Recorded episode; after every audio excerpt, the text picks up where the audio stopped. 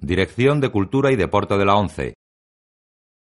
Reproducción realizada por la ONCE en sistema de audiodescripción.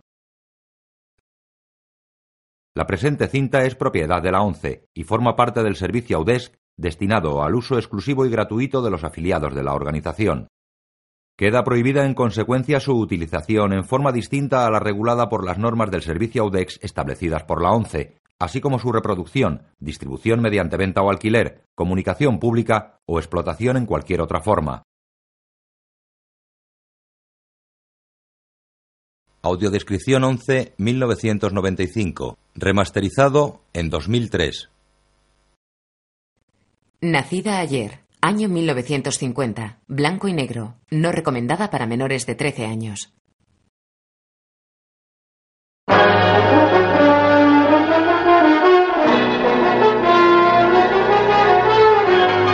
Nacida ayer. Con Judy Holliday como Billy. Broderick Crawford como Harry Broca. William Holden como Paul Beran. Howard St. Jones como el abogado Jim. Frank Otto como Eddie.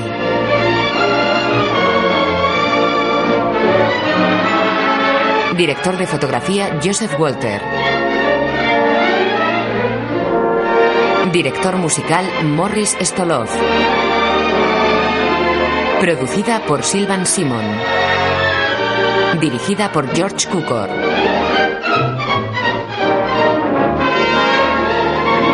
Washington, años 50. Un coche recorre las calles de la ciudad hasta la puerta de un elegante y moderno hotel.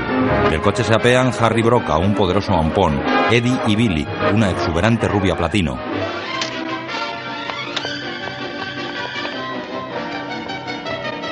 ¿Botones? Un grupo de botones recoge el equipaje. Eddie comprueba las maletas. Eddie, ¿dónde está mi cartera? Aquí. Bien, no la sueltes. Eddie sostiene la cartera de Harry. Billy entrega sus abrigos de pieles a un botones.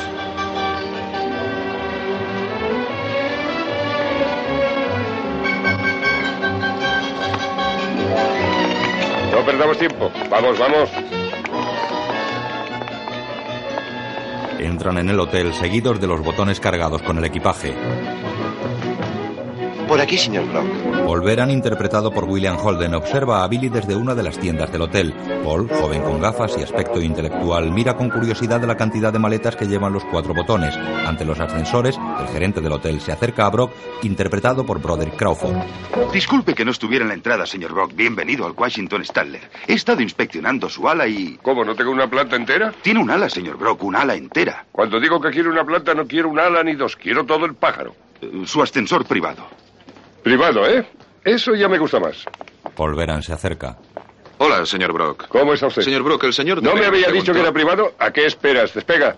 Las puertas del ascensor se cierran después en las habitaciones de Brock. Le encantará, señor Brock. Ah, este es el pasillo público y los ascensores. Puede usarlos si lo desea. Eh, Suite del oeste, suite del este y la del sur. Todas duples. ¿Cuál es la mía? La suite del sur. Cada una es un apartamento independiente. Entran en el salón. Adelante, el dormitorio está arriba. Desde la terraza se ve la mitad de Washington. Quisiera señalarle, señor Brock. Está que- bien, está bien. Eh, quisiera señalarle, señor Brock, que esta suite es la que. Con gesto grosero, Brock se sienta y se descalza afectando al estirado gerente. que, que- que esta suite se reserva normalmente para los diplomáticos extranjeros. Ah, eh, se me olvidaba. Pensamos que le gustaría, con nuestros mejores deseos. Está bien, no me moleste más. Brock toma una uva de la cesta de frutas, regalo del hotel y sale. ¿Me permite. El gerente se acerca a Billy. ¿Me permite que le enseñe el resto del apartamento? El gerente y Billy, interpretada por Judy Holliday, pasan a otra habitación de la planta. Desde su ventana, Harry ve a Billy en la ventana de enfrente. ¡Eh, Billy! ¿Qué? Eh, no está mal, ¿eh? Está bien. ¿Es todo lo que se te ocurre? ¿Sabes cuánto cuesta diariamente? 400, ya me lo dijiste. Billy vuelve junto al gerente del hotel. Harry en la habitación mira con curiosidad un biombo decorado como una librería. Se le acerca el gerente. La señora Brock parece encantada con el apartamento. Ella no es la señora Brock. No hay más señora Brock que mi madre y está muerta. Entiendo, señor. Oiga, no se ha entrometido. En absoluto, señor. Está prometida. Conmigo, por supuesto. Eddie, encárgate de ellos. Eddie reparte propinas. Oh, perdone, señor. Entra Jim. Gracias, muchas gracias, señor Ya Brock. le he dicho que no me moleste. ¿Cómo se encuentra el monarca hoy? ¿Estás borracho otra vez? Aún bienvenido a nuestra ciudad. Te dije que hay un par de cosas que no pueden esperar. Eh, oye, tengo que arreglarlo de esta multa. ¿De qué se trata? Un idiota acaba de llegar a la ciudad, toma. El que yo sea abogado no significa que sea dueño de la ley. ¿Qué hago? ¿Qué hago entonces? Está bien, veré lo que puedo hacer. Jim da unos papeles a Harry. Que sacamos en claro. Puede que cueste más de lo que creímos. ¿Cuánto más? No mucho. ¿Y por qué más? Oferta y demanda, Harry. No hay muchos ladrones por estos lares. No te preocupes. ¿Cómo que no me preocupe? Este tipo de cosas no es deducible.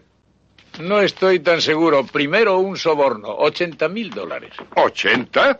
Eres muy generoso con mi pasta, ¿eh? Quiero que sepas que te harán una entrevista. El tipo vendrá en cualquier momento. Se llama Paul Vera, es escritor. Va por libre, cosas de política. Piensa bien los No artículos. quiero hablar con ningún escritor. Tengo que afitarme. ¡Eddie!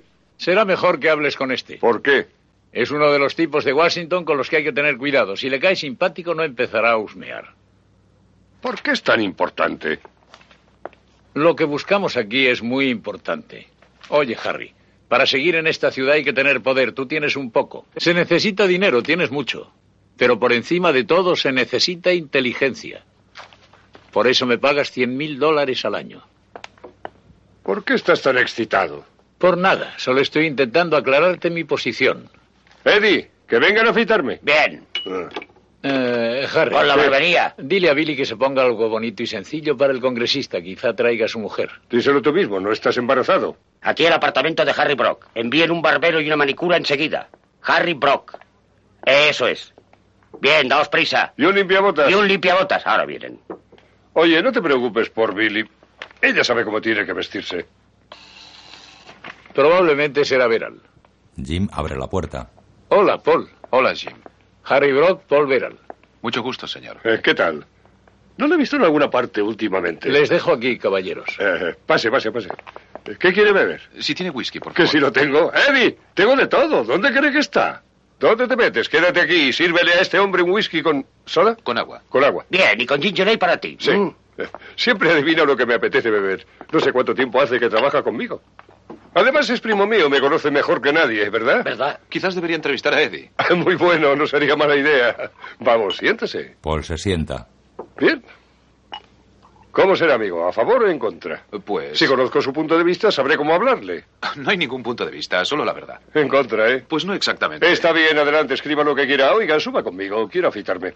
Usted no puede hacerme ningún daño, ni puede ayudarme. Estoy hablando con usted por complacer a Jim Daggery.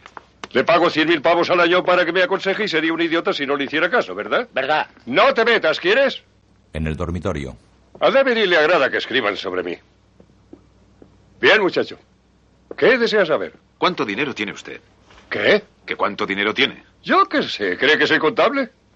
No lo sabe. Exactamente no. ¿50 millones? A decir verdad, no lo sé. ¿10 millones? Tal vez. ¿Un millón? Más. ¿Cuánto más? Bastante. Ah, de acuerdo. Me gané cada centavo. Nadie me regaló nada. Oh, buen trabajo. ya veo que me va a ajustar las cuentas. Eh, espere un Está momento. bien, adelante, me gusta. Se equivoca conmigo. Critique, me diga que soy un rufián y un patán. Todos se asustan, para mí eso es bueno. Todos se asustan fácilmente. Bueno, no todos. Bastantes. Oiga, no puede hacerme daño. O me elogia o se calla. Eddie, sírvele otro. Eh, No, gracias. Haz lo que te digo. ¿Quién es el que te paga? Eddie coge el vaso de Paul. Cuando estamos en casa, él me afeita todos los días. Tengo mi propia silla de barbero, ¿verdad? ¿Verdad? Siga, amigo, ¿no ha venido a entrevistarme? ¿Dónde nació usted? En Jersey, Plainfield, Nueva Jersey. Empecé a trabajar cuando tenía 12 años y desde entonces no he parado. Le hablaré de mi primer empleo. Era repartidor de periódicos. Le quité la ruta a otro chico con una patada en el trasero. Y ha estado trabajando desde entonces. Sí, le diré cómo conseguí ser el primero en mi negocio. Llevo en él más de 25 años, en el mismo negocio. A cero. Chatarra. Acero no, chatarra. Ah. Oiga, no intente hacerme la pelota. Soy un chatarrero y no me avergüenzo de admitirlo. Está bien. Déjeme darle un pequeño consejo, muchacho. Nunca subestime a un profesional. Puedo competir con los mejores. Durante 25 años, ha dicho. Sí, le diré. Era un niño que vendía periódicos, tenía un carro y cuando regresaba a casa iba por las calles recogiendo chatarra. No, no era el único que lo hacía, los demás chicos también la recogían, pero ellos se la quedaban, yo no. Yo no, amigo, yo la vendía. Así que de pronto empecé a ganar ocho dólares con la chatarra y tres con los periódicos. Vi cuál era el mejor negocio, claramente. Era solo un niño, créame, pero me di cuenta. Enseguida al tipo al que le vendía la mercancía me pagaba unos 20 pavos semanales. Y entonces me ofreció un empleo por 10 dólares, el muy idiota. Le vendía su propia mercancía y nunca se enteraba. ¿Qué quiere decir? Verá usted. Por la noche sacaba la mercancía a escondidas y por la mañana se la volvía a vender como si tal cosa. Así que tenía 12 años. Sí, más o menos. Y de pronto se hizo dueño de todo el local. Exacto. Ahora aquel tipo idiota trabaja para mí. ¿Y sabe quién más trabaja para mí? El chico a quien le quité el trabajo de repartidor se lo debía. Es mi forma de ser. Brock deja su vaso. Estos últimos años han sido buenos para el negocio de la chatarra. Ah, no me quejo. ¿Prevé algún declive ahora? Hable claro, amigo. Que si cree que seguirá siendo próspero. Haremos que lo sea. ¿Haremos? Me refiero a mí, ¿está Ah, claro? Entiendo. A mí no me van las palabras floridas. Pueden pasar. Buenas tardes. Entra el servicio pedido por Eddie. Bien, no le molestaré mientras... le- No, no se vaya, me cae usted bien. Si se queda y juega bien sus cartas, le pongo en nómina. Me ha entendido, ¿no? Tú una pasada y en silencio. Cepíllelas, nada más. Me hago la manicura a diario.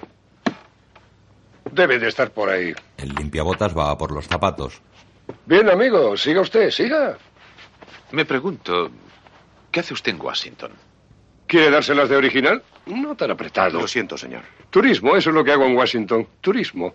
Algunos dicen que se quedará mucho tiempo, que ha venido a averiguar cosas... sobre- Oiga, amigo, hasta ahora he sido amable con usted. No me presione. ¿Qué tal? ¿Cómo le va con el rey de la chatarra? Bien, me he enterado de que nació en Plainfield, Nueva Jersey. Es un hombre difícil de tratar. No puedo creerlo, le encanta hablar. Ah, Billy. Te presento a Paul Beral, Billy Don. Mucho gusto. Billy coge una botella. Un momento. ¿Qué te pasa? ¿Dónde vas con esa botella? ¿A mi habitación? Déjala donde estaba. Solo quería. Ya sé lo que querías, déjala. ¿Puedo saber por qué no Porque puedo? viene a visitarnos alguien muy importante y no quiero que huelas alcohol. Bueno, creo que... Oye, estás- vete a tu habitación, cámbiate el vestido y no me busques problemas. ¡Haz lo que te digo! Billy y Paul se miran. Ella deja la botella y se va.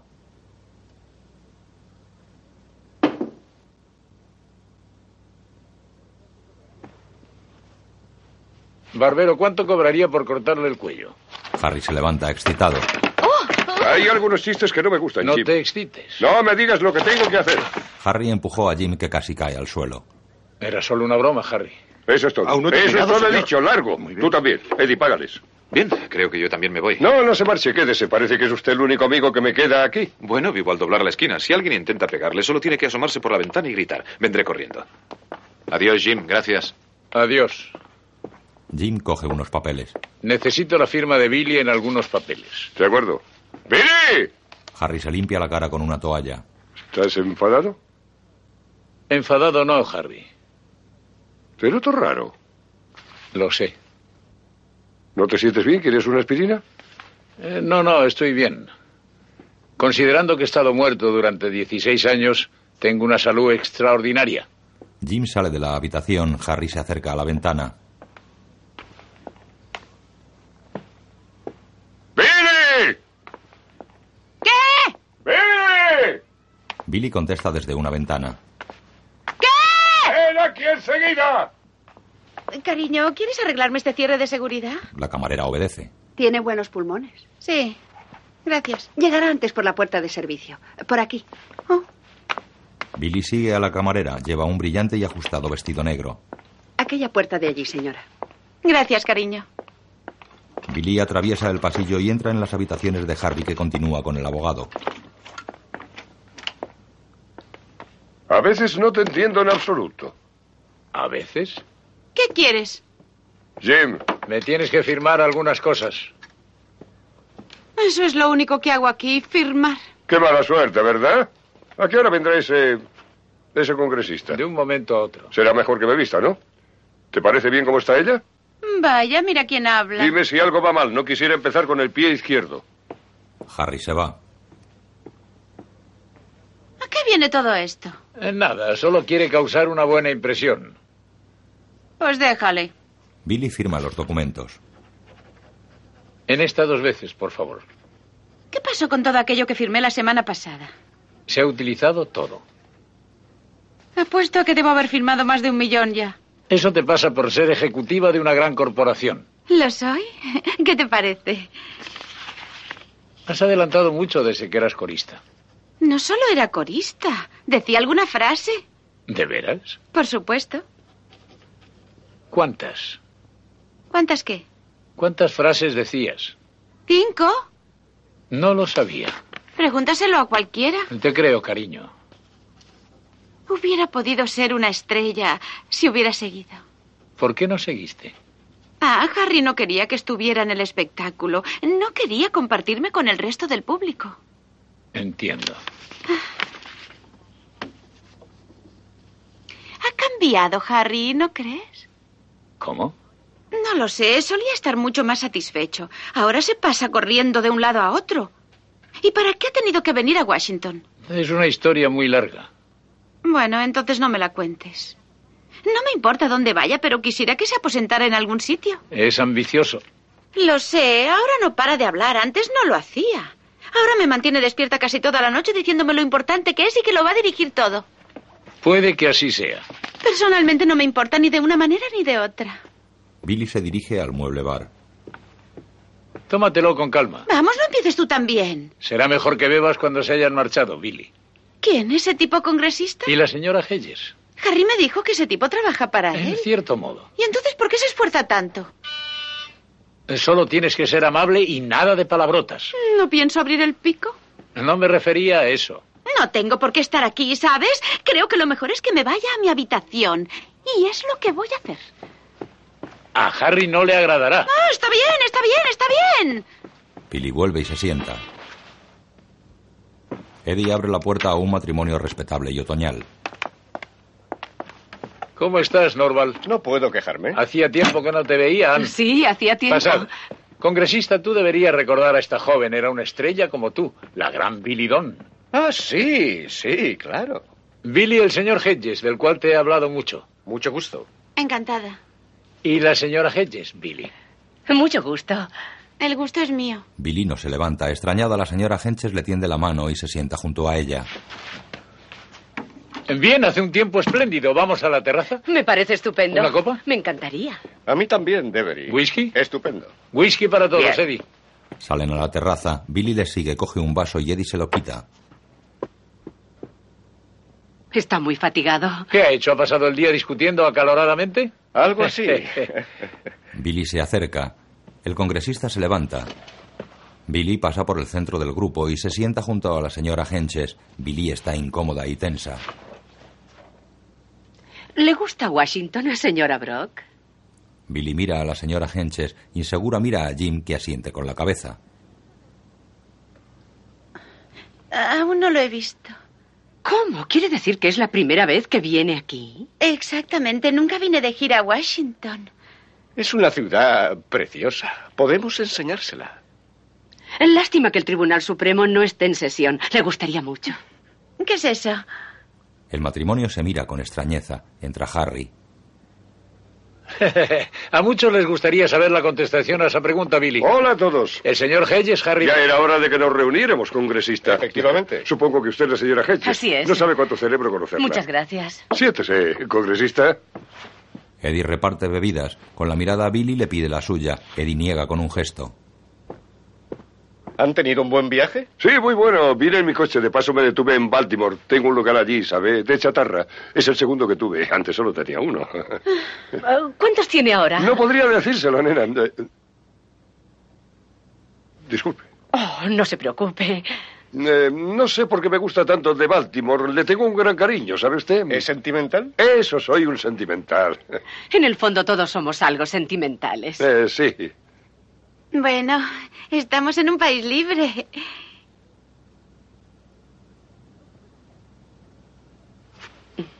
Oh, ¿Juega usted al bridge, señora Brock? No, solo el gin. ¿Cómo ha dicho? Gin Rami. Ah, sí, claro. Bueno, iba a preguntarle si quería unirse a nosotras. Algunas señoras nos reunimos de vez en cuando. Sí, pero yo no juego al bridge. Puedes aprender si quieres. No, no lo claro creo. que sí. Yo le enseñé a jugar al gin y ahora me pega unas palizas tremendas. Todos cruzan las miradas sorprendidos. Estarás muy ocupado mañana, Norval. Quisiera que hablaras con Harry de varias cosas. ¿Te parece bien a las 10? es demasiado pronto para mí. Ay, ya lo creo. ¿A las 11? ¿De acuerdo? Podría venir yo aquí si le parece bien. ¿Cómo no? Te viene de camino. Podríamos discutir toda la operación y ganaríamos tiempo. Billy se levanta y mira a la señora Henches. ¿Quiere lavarse las manos, cariño? No, gracias. Billy va al salón, pone la radio y canturrea. Espero que estés libre el viernes. Habrá una cena. Quiero que Harry conozca a algunas personas. Y estoy seguro de que ellas querrán conocerle también. Quiero darle las gracias por todo, señor Brock. Oye, llámame Harry, por favor, congresista. Yo no te había escrito al respecto, Harry, porque bueno, lo comprenderás. Mira, congresista, tú ya sabes lo que me interesa. Hierro viejo, quiero comprarlo y quiero venderlo y no quisiera atascarme debido a que los precios no bajen. Tengo una copia para ti de la encuesta preliminar. Está bien, está bien, vamos al grano de una vez. Eh, no he venido aquí a perder tiempo. Te advierto que este es mi modo de trabajar, cada uno a lo suyo, que cada cabo aguante su vela. Hay que cazar al otro tipo antes de que él te cace a ti. Exactamente. Eh, lo que tengo en mente es una combinación de operaciones por todo el mundo. Habrá bastante pasta si se meten en el negocio. Hasta ahora me va muy bien. Todos están preparados y se comprenden. Apaga la radio. Eh, quiero entrar en acción, ¿entendido? Comprenderás, Harry, que en las legislaciones de este tipo- Escúchame, para mí todo eso son tonterías. No estoy hablando de cacahuetes, amigo. Toda esta chatarra que está... El comité se ha metido en un buen apuro. Hay que darle más tiempo. Yo ya he dicho que... Billy entra en la terraza con la radio y la enciende. Harry la apagará. Lo malo de esos filántropos profesionales es que... Sí, que nunca saben cuándo parar. Ya he dicho que... Existe un modo de hacer, eso es todo lo que sé. Y tú y Jim debéis averiguar cómo. Sí, la enmienda Hedges-Keller, por ejemplo, garantiza el apoyo del gobierno sobre el nivel del precio de la chatarra, tanto extranjera como del país. Estamos haciendo todo lo posible para que la aprueben. Pues que lo hagan, por eso estoy aquí, para ver qué me dan por lo que pagué. ¿Y en tu opinión cómo van las cosas, Norval? ¿En general? Sí, en general. La semana pasada le dije a Sam que este país tendrá que decidir muy pronto si el pueblo controlará al gobierno o el gobierno controlará al pueblo. Me parece una manera muy sensata de pensar, Norval. Gracias. Digna de Holmes. Un gran hombre, Holmes. Mi dios personal. ¿Quién? Oliver Wendell Holmes. Un hombre maravilloso. ¿Vendrá el viernes por la noche? No lo creo. Lástima. Bien, no te molestamos más. No, tienes razón. Buenas noches, señora Brock. Buenas noches. Buenas noches, Norval. Buenas noches, Te veré Jim. mañana a las 11. De acuerdo. buenas, noches, Jim. Vamos, Un ha placer, sido un ha placer. sido nuestro. Buenas noches y muchísimas gracias. ¿Por qué? Dentro de un tiempo sí que tendrán que darme las gracias. Buenas noches. Adiós, hasta mañana. Buenas noches a todos. Buenas noches. Billy se queda en la terraza, pone la radio y bailando entra en el salón. Se sienta junto a Harry.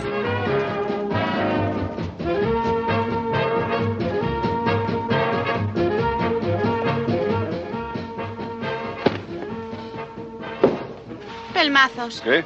He dicho que son unos pelmazos. ¿Quién eres ¿Eh? tú para decir eso? Yo soy yo, eso es lo que soy. Basta, cállate ya. Perdóname por vivir. Lárgate. Aún no. Lárgate, he dicho. Billy se levanta y se va. Jim apura una copa. Harry se le acerca.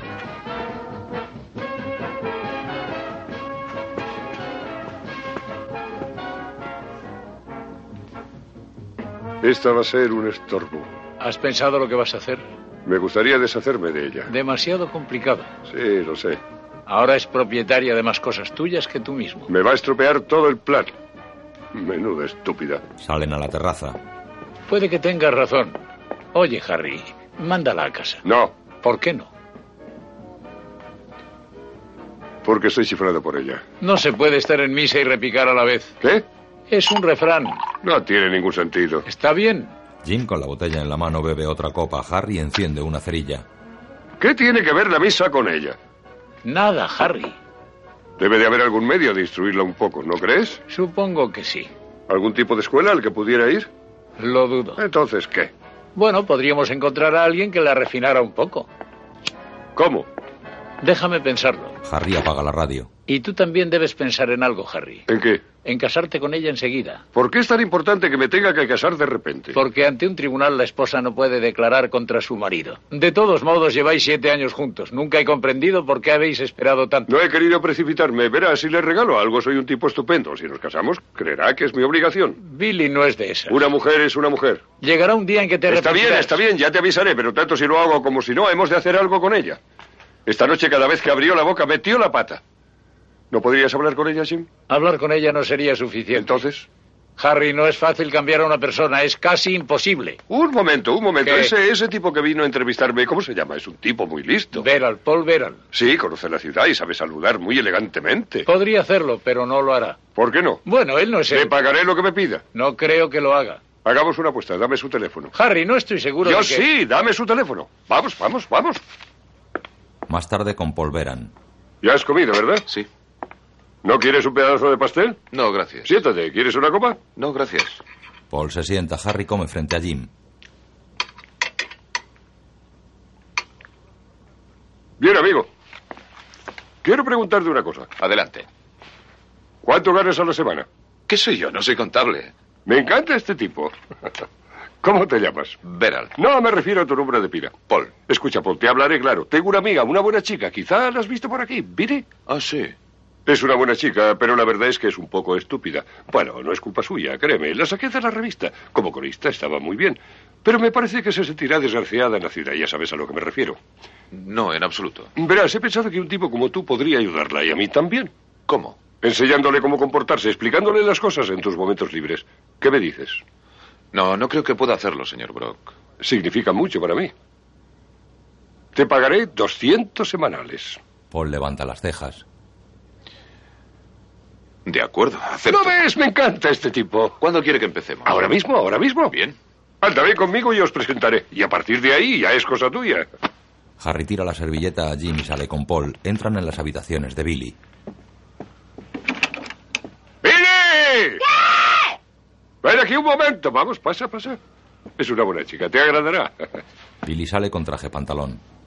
Me estoy vistiendo. Está bien, está bien, es un amigo de la familia.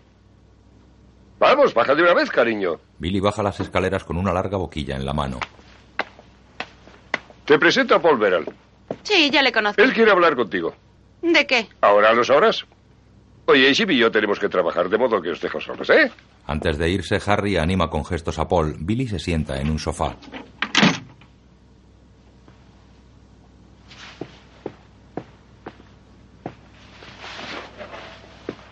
Em, eh, su amigo, el señor Brock, piensa que nosotros podíamos pasar un tiempo juntos. Eh, usted y yo, quiero decir. ¿De veras? Eh, sí, ¿Qué es usted? ¿Una especie de gigoló? no exactamente. Entonces, ¿qué piensa hacer? Eh, Bueno, nada especial. A él le agradaría que yo le enseñase ciertas cosas, eh, eh, cómo comportarse y contestar a las preguntas. No tengo preguntas que hacer. Pues yo le haré algunas. Gracias. Eh, ¿Sabe? Quizás le resultaría divertido. Hay muchas cosas que ver aquí y yo puedo llevarla a verlas. ¿Ha visto el Tribunal Supremo? Sí, Me gustaría verlo. bien. ¿Entonces acepta? ¿A qué se refiere? Al trato que le he hecho. Me da igual, no tengo nada más que hacer. Bien. ¿Cuánto le pagará? Eh, 200 a la semana. Hubiera podido pedir más, él tiene mucho. Bueno, yo lo hubiera hecho gratis. Oh, ¿De veras? ¿Por qué? Eh, Porque no es un trabajo, me gusta. Él cree que soy demasiado estúpida, ¿eh? Eh, no. eh, Tiene razón, soy estúpida y me gusta. ¿En serio? Claro, soy feliz, tengo todo lo que quiero, dos abrigos de bisón. Si quiero algo, lo pido. ¿Y si él no es amable conmigo? Mm, Yo tampoco lo soy. Ajá. Así que, mientras yo sepa conseguir lo que quiero, creo que es todo lo que debo saber. Siempre que sepa lo que quiere. Claro. ¿Cómo? Siempre que sepa lo que quiere. ¿Intenta usted confundirme? Pues no. Billy se levanta pensativa. Le diré lo que me gustaría. ¿Qué? Me gustaría ser una chica con cultura. De acuerdo. ¿Es muy difícil? No creo. ¿Qué tengo que hacer? Pues eh, le daré varios libros para comenzar. Después, de vez en cuando, la corregiré cuando diga algo mal. Está bien. Bueno, cuando yo lo sepa. yo tampoco hablo demasiado bien. Adelante. Bien.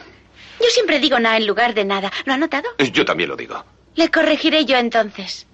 Hágalo. Desde que era niña siempre lo he dicho. Teníamos una maestra que nos pegaba si lo hacíamos. Si hacían qué, Decir nada. Ah. Pero no perdí la costumbre. ¿cree que valió la pena que le pegara? Ah, no lo hacía muy fuerte. Es cuestión de principios. Se suele pegar demasiado. No creo en ello. De acuerdo, yo tampoco creo. Bien. Aprende rápidamente, ¿no cree? Es usted estupenda, señorita Doyle. Billy, Billy. Es un nombre raro, ¿verdad? ¿qué cosas dice? La mitad de las niñas que conozco se llaman así. Además, no es mi verdadero nombre. Ah, ¿Y cuál es? Cielo santo. Emma. ¿Y qué pasa? No me diga que le parezco una Emma. No. Eh, Pero tampoco parece una Billy. Entonces, ¿qué es lo que le parezco? ¿A mí? Sí, a usted. Parece una chica preciosa. Oh. Sinceramente, ¿eres de los que se limitan a hablar o te interesa más entrar en acción? ¿Qué? Sentí deseos por ti enseguida. ¿Lo siente a menudo? De vez en cuando. ¿Y qué hace al respecto? Quédate aquí, lo sabrás. Eh, Está bien, me quedaré. Y si quieres un consejo, sigue diciéndome cosas bonitas, como eso de que soy una chica Mm, preciosa. No te preocupes por él, no ve nada. Está demasiado preocupado por ser importante. Bueno, esto va a ser algo distinto de lo que pensaba. ¿Te importa? No. Así me gusta, nos educaremos mutuamente. Sí. Eh, respecto a aquellos libros. ¿Sí? Los buscaré en casa. Si hay algo interesante, se los traeré luego. De acuerdo. ¿Mm? Puedes traerlos aunque no sean muy interesantes. ¡Eh! Paul se acerca a la ventana. ¿Qué? ¿Vais a quedar para algo? Eh, creo que todo está arreglado. Estupendo, estupendo. Te lo agradezco. Yo también. Eh, bien, creo. Creo que debería marcharme. Billy se levanta. Adiós, muchacho. Paul se despide de Harry con un gesto. Billy le abre la puerta. Adiós, muchacho. Paul se va. Billy entra en el salón de Harry. Vestido con un smoking a cuadros, Harry baja las escaleras y coge un corte de cartas de una baraja. Ella hace lo mismo y se muestran los cortes.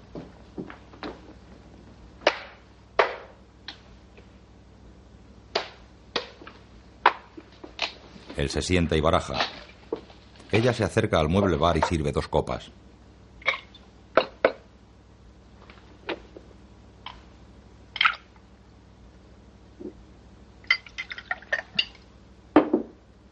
Vuelve a la mesa con las copas.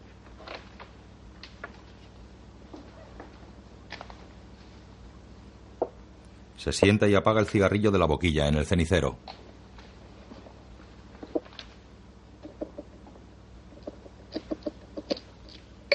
Se atusa el pelo.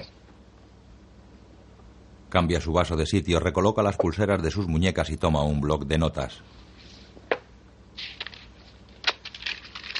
Arruga la primera hoja del cuadernillo y la deja en el cenicero.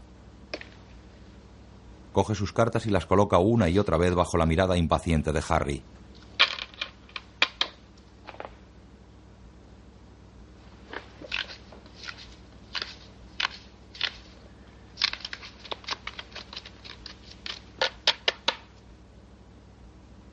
Inician el juego.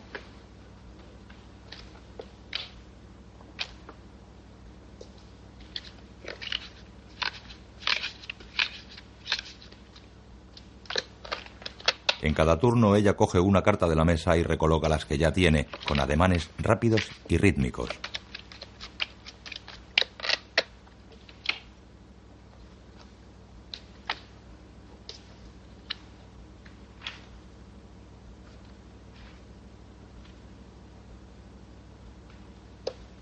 Jean, Coloca sus cartas sobre la mesa, Harry suma las suyas. 41. ¿41? 41. Billy anota las puntuaciones en el cuadernillo. Mientras ella bebe, Harry baraja. Luego entrega el mazo de cartas a Billy que reparte. Harry enciende un cigarrillo y juega en la segunda mano de Jim.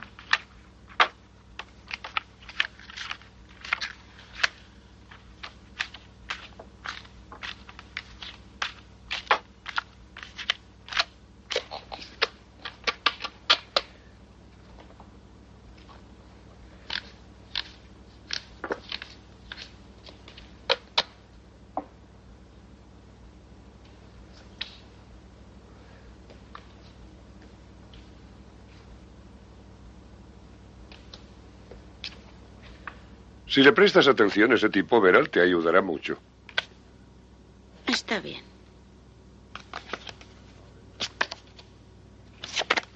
Ahora estás en primera división y no debes descuidarte. De acuerdo. Tienes que aprender mucho. No podrás ir conmigo si no aprendes. Lo digo en serio. Tienes que ir con cuidado con lo que haces y con lo que dices. Tres.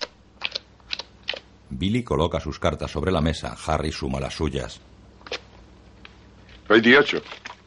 28. 28. Billy anota las nuevas puntuaciones. Ayudada por los dedos de su mano izquierda, Billy suma los tantos de cada uno.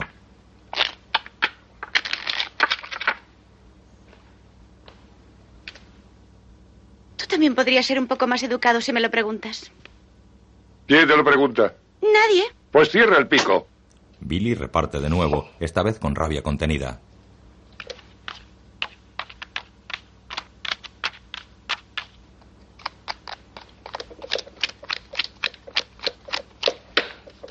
No puedo hablar. Vamos, sigue jugando. Cada uno ordena sus cartas.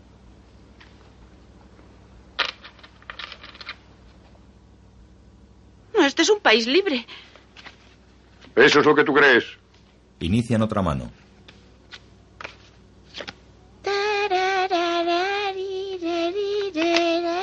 Tu, tu, ru, tu, ru, tu, baby.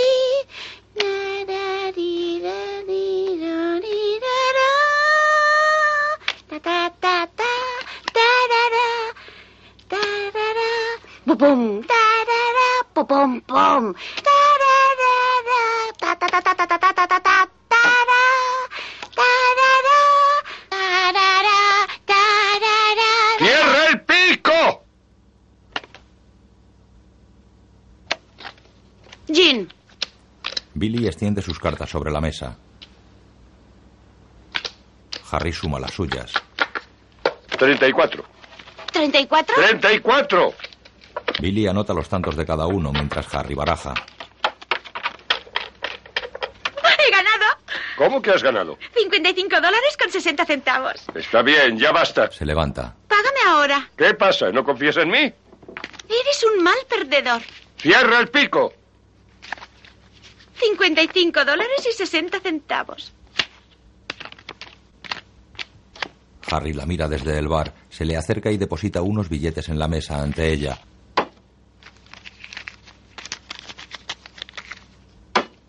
Billy le mira y él con gesto de desacuerdo saca los 60 centavos.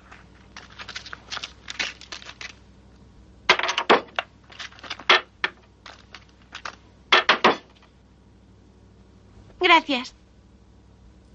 Billy juega un solitario, Harry a su espalda la mira. ¿Vas a jugar así toda la noche? Harry se da la vuelta y se acerca al bar.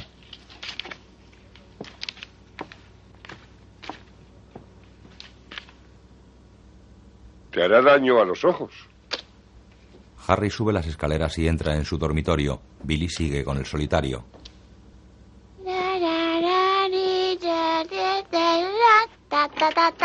Baby, quisiera yo verte elegante.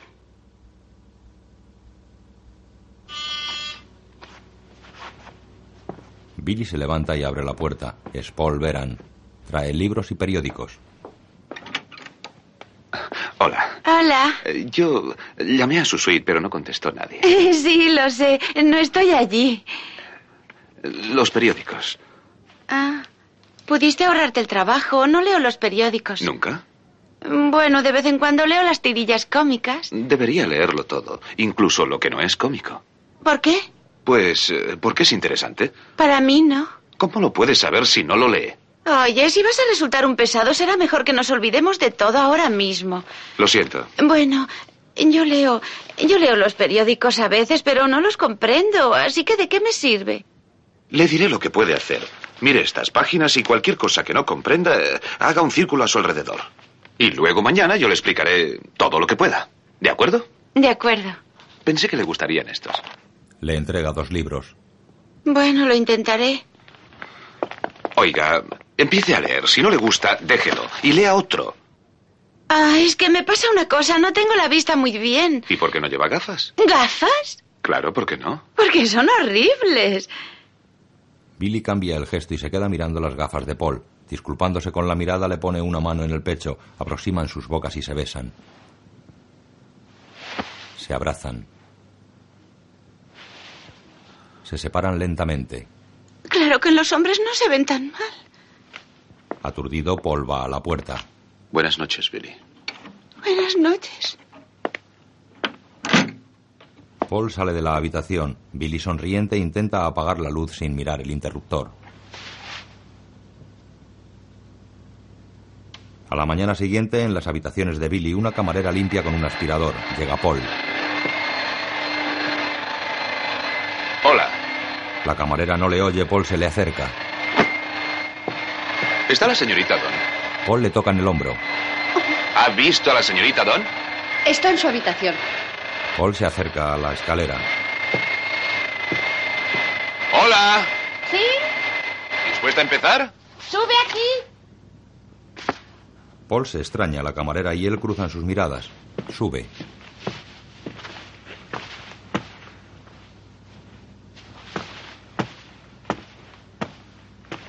Al llegar al dormitorio ve a Billy sentada en la cama entre las sábanas leyendo un periódico en el que hay varios círculos marcados.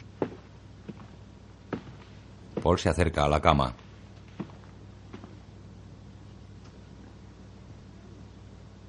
Billy baja el periódico.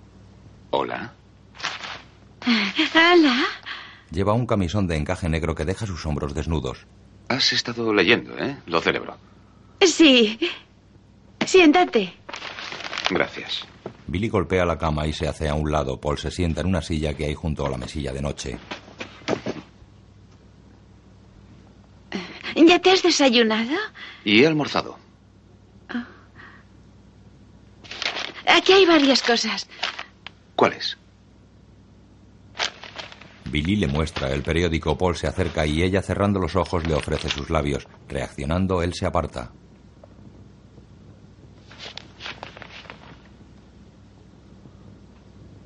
Léelas. ¿Quieres que lea? Billy, yo. Yo creo que las cosas ya están bastante complicadas. Como para complicarlas más. Debería coger este lápiz y hacer un círculo alrededor tuyo. Paul le muestra unos folletos turísticos después ante el Capitolio. Aquí hay algunos de los sitios que deberías ver. ¿Algunos? Empecemos por el Capitolio.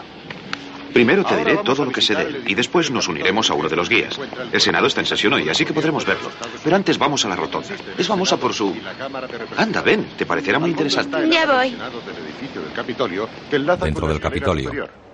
Como observarán, aquí puede verse reflejada la historia del hombre blanco y de los indios, empezando con la llegada de los peregrinos. Sobre la puerta y mirando. en El cuadro que sentido estamos de las manecillas contemplando, del reloj, pintado por el pueden ver coronel las manecillas. Trumbull, representa la adopción oficial de la Declaración de la Independencia por el Congreso Continental de Filadelfia. Billy pasea como perdida. En la pared del lado este hay pinturas que son anteriores al periodo revolucionario.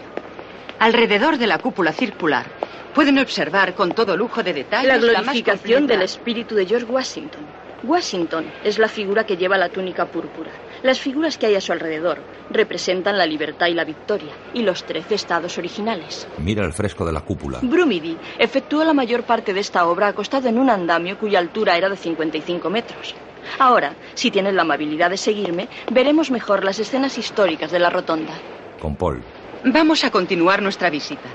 Pero antes ¿Cómo es posible que boca arriba se pueda pintar algo así? A las esculturas que hay. ¡Eh! ¡Dame un folleto!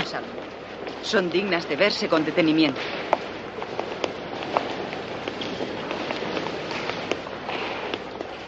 Billy sale de su habitación, lleva un traje de chaqueta negro y gafas. Se cruza con Harry en el pasillo.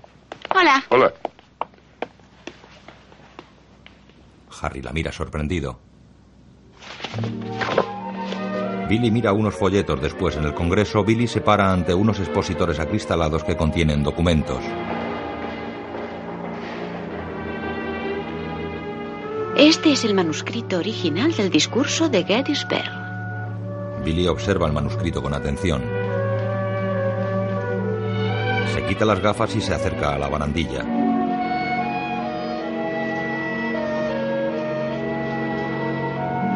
En la planta baja, Paul busca a Billy. Paul gira y mira hacia arriba. Billy le saluda con la mano. Él sube la espectacular escalinata neoclásica.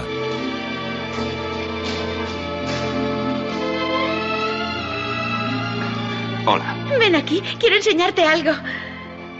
Billy coge a Paul de la mano y le conduce hasta una de las galerías. Ahí está la Constitución. La Declaración de Independencia. Y ven aquí. La Declaración de los Derechos. ¿Sabes lo antiguos que son esos derechos? Ah, pues unos 160 años. ¿Quién te lo dijo? ¿Qué más sabes sobre eso? ¿Qué más? Ujú. ¿Qué más? Eh, Pues, por ejemplo, que todo este país se basa prácticamente en esos tres pedazos de papel. ¿Toda la nación? Billy lee la Declaración de los Derechos.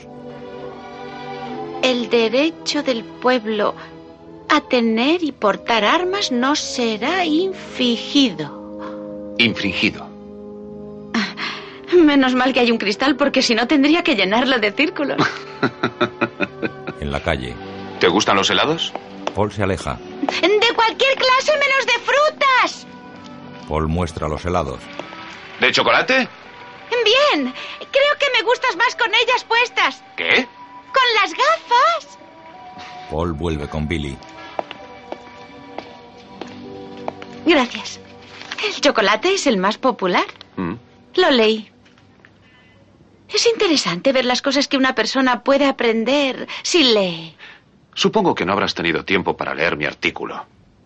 ¿Pero qué dices? Claro que lo leí dos veces. ¿Qué te pareció? Creo que es lo mejor que he leído en mi vida. No entendí ni una sola palabra. ¿Qué es lo que no entendiste? Nada. Paul deja su helado. A ver, indícamelo. Él saca el artículo de su bolsillo. Ella se pone las gafas y coge el papel.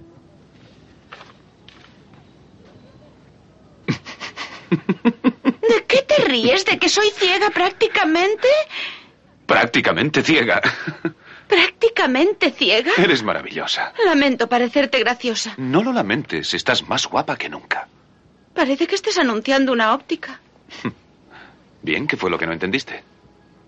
Pues el título, por ejemplo, El amarillento manifiesto democrático. Es sencillo. ¿A quién? ¿Para quién? ¿Para quién? Bueno, no lo es para mí. Verás, ¿sabes lo que significa amarillento? Esta vez no. Eh, bueno, eh, cuando un pedazo de papel se vuelve viejo, ¿qué le pasa? Que se tira. No, se vuelve amarillento. ¿De veras? Claro. Vaya, qué sorpresa. Eh, ahora democrático, ¿sabes lo que quiere decir, no? Que no es republicano. Bueno, no exactamente significa eh, que está relacionado con nuestra forma de gobierno, que es una democracia. Eh, ¿Qué significa relacionado? Eh, que tiene que ver con algo. Relacionado es una bonita palabra. Bien, manifiesto. No lo sé. ¿Lo buscaste en el diccionario? Claro que sí, pero sigo sin saberlo. No lo sé. Verás, cuando digo manifiesto me refiero al conjunto de normas, principios, ideales y esperanzas en las cuales están basados los Estados Unidos, los ideales de aquellos hombres que escribieron la Constitución. ¿Y crees que se está poniendo amarillenta? Sí, creo que la idea original ha sido deformada y olvidada. Y eso es malo. Eso es malo. Billy asiente con la cabeza, carraspea y lee. Hasta un... superficial. Superficial. Superficial examen de lo contemporáneo, sociedad según los griegos, filosofía que define a un todo como representación de las distintas partes, que lo induce a uno inmediatamente a considerar al individuo como ciudadano y al ciudadano como individuo. Bueno, Busqué todas las palabras. escucha. Hace miles de años un filósofo griego dijo que el mundo solo podría ser tan bueno como lo fuera la gente que viviera en él. ¿Es lógico? Así que dije, échele una ojeada a Estados Unidos hoy en día y se dará cuenta que hay que fijarse en la gente que vive en ellos, una por una. ¿Sí? ¿Eso es todo? Ah, es eso. Claro. ¿Y por qué no me lo dijiste? Paul coge el artículo y queda pensativo.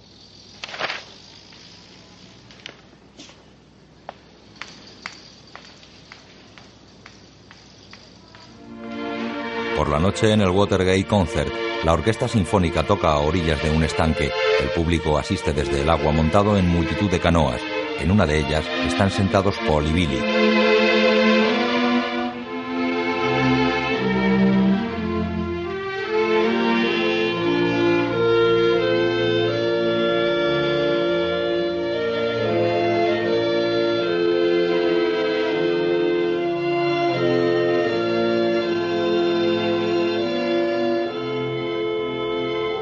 ¿Cómo has dicho que se llama esta pieza? La segunda sinfonía de Beethoven, opus 36. No te he preguntado quién la inventó, solo te he preguntado cómo se llama.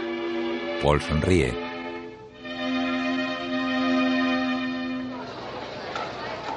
Terminado el concierto, Paul y Billy suben por las gradas. Billy hace ademán de sentarse.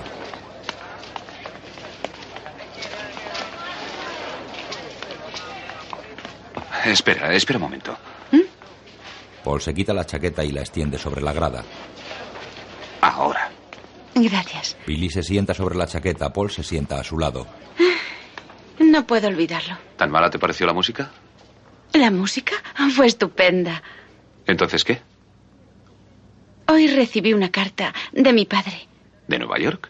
Sí, no puedo quitármelo de la cabeza. ¿Por qué? Bueno, es la primera vez que me escribe en ocho años. Tuvimos una discusión. Él no quería que me fuera con Harry. ¿Dónde trabaja? Mi padre, Sí.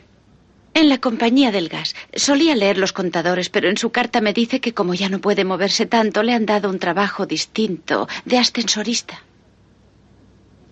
Es un hombre muy simple. Se llevaba una sartén y un hornillo al trabajo y allí se hacía su propia comida. Decía que siempre había que comer algo caliente. Te juro que no sé cómo se las arreglaba. Éramos cuatro, yo y mis tres hermanos, y él tenía que hacerlo todo. Mi madre murió, yo no la conocí. Él nos daba la comida, nos bañaba y nos compraba la ropa. Todo. Siempre he pensado que algún día me gustaría pagarle lo que hizo por nosotros. Pero ocurrió algo muy curioso. Una noche fui a casa y quise regalarle 100 dólares. ¿Y sabes lo que hizo? Reaccionó de una forma muy violenta. Pensé que me iba a pegar, pero no lo hizo. No me pegó en toda su vida. ¿Y cómo es que te ha escrito después de tanto tiempo? Porque yo le escribí a él. Me dice que piensa en mí todos los días. Oh, Dios. Y yo que ni siquiera he pensado una sola vez en él en cinco años. Pero no es que tenga nada en contra de él, es que nunca pienso en nada. ¿Te gustaría verle? Supongo que sí. Dice que le vuelva a escribir y que coma algo caliente todos los días. Y que le diga qué tal estoy. Pero que no quiere verme si todavía sigo viviendo de un modo poco ético. Lo busqué en el diccionario. Siempre me decía, no hagas nada que no quieras que salga publicado en la primera página del New York Times. Oye, acabo de darme cuenta que prácticamente te he contado toda la historia de mi vida. Me ha gustado mucho. ¿Por qué no me cuentas la historia de tu vida? Oh, no. Es demasiado larga. Y en su mayoría falsa. A la mañana siguiente, en la National Gallery, ella, con un traje de chaqueta claro y siempre con gafas, entra en el gran vestíbulo circular bordeado por enormes columnas de mármol y en cuyo centro hay un bello surtidor rematado por una estatua que representa a Mercurio alado.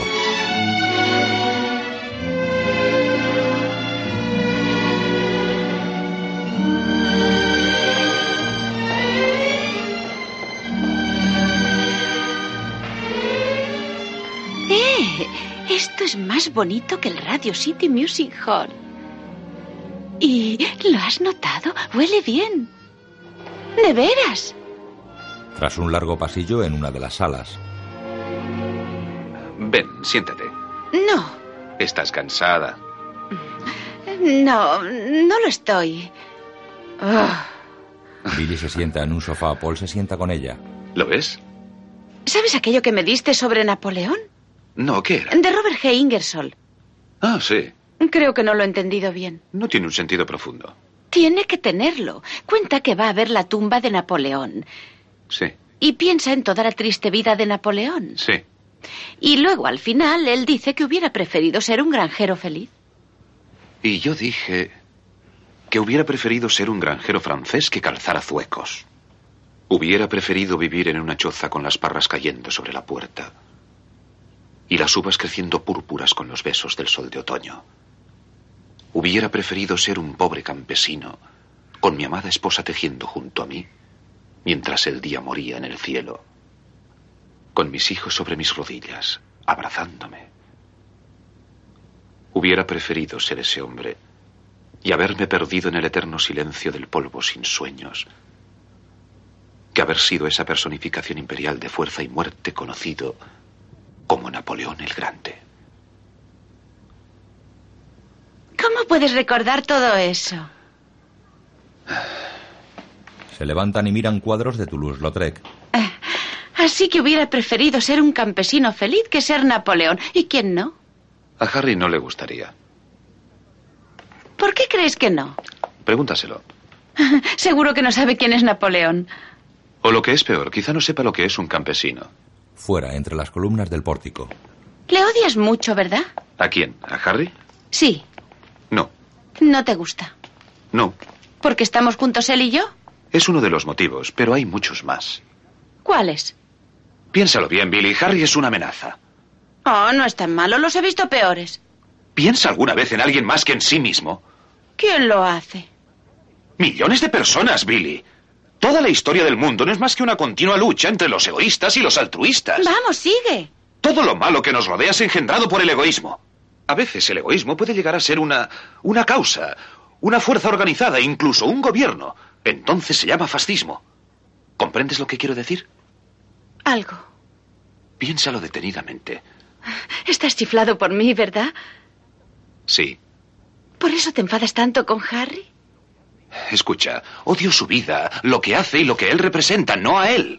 Sencillamente no sabe lo que hace. Tú me gustas mucho también. Lo celebro. Billy le mira enamorada. Paul gira y continúa andando.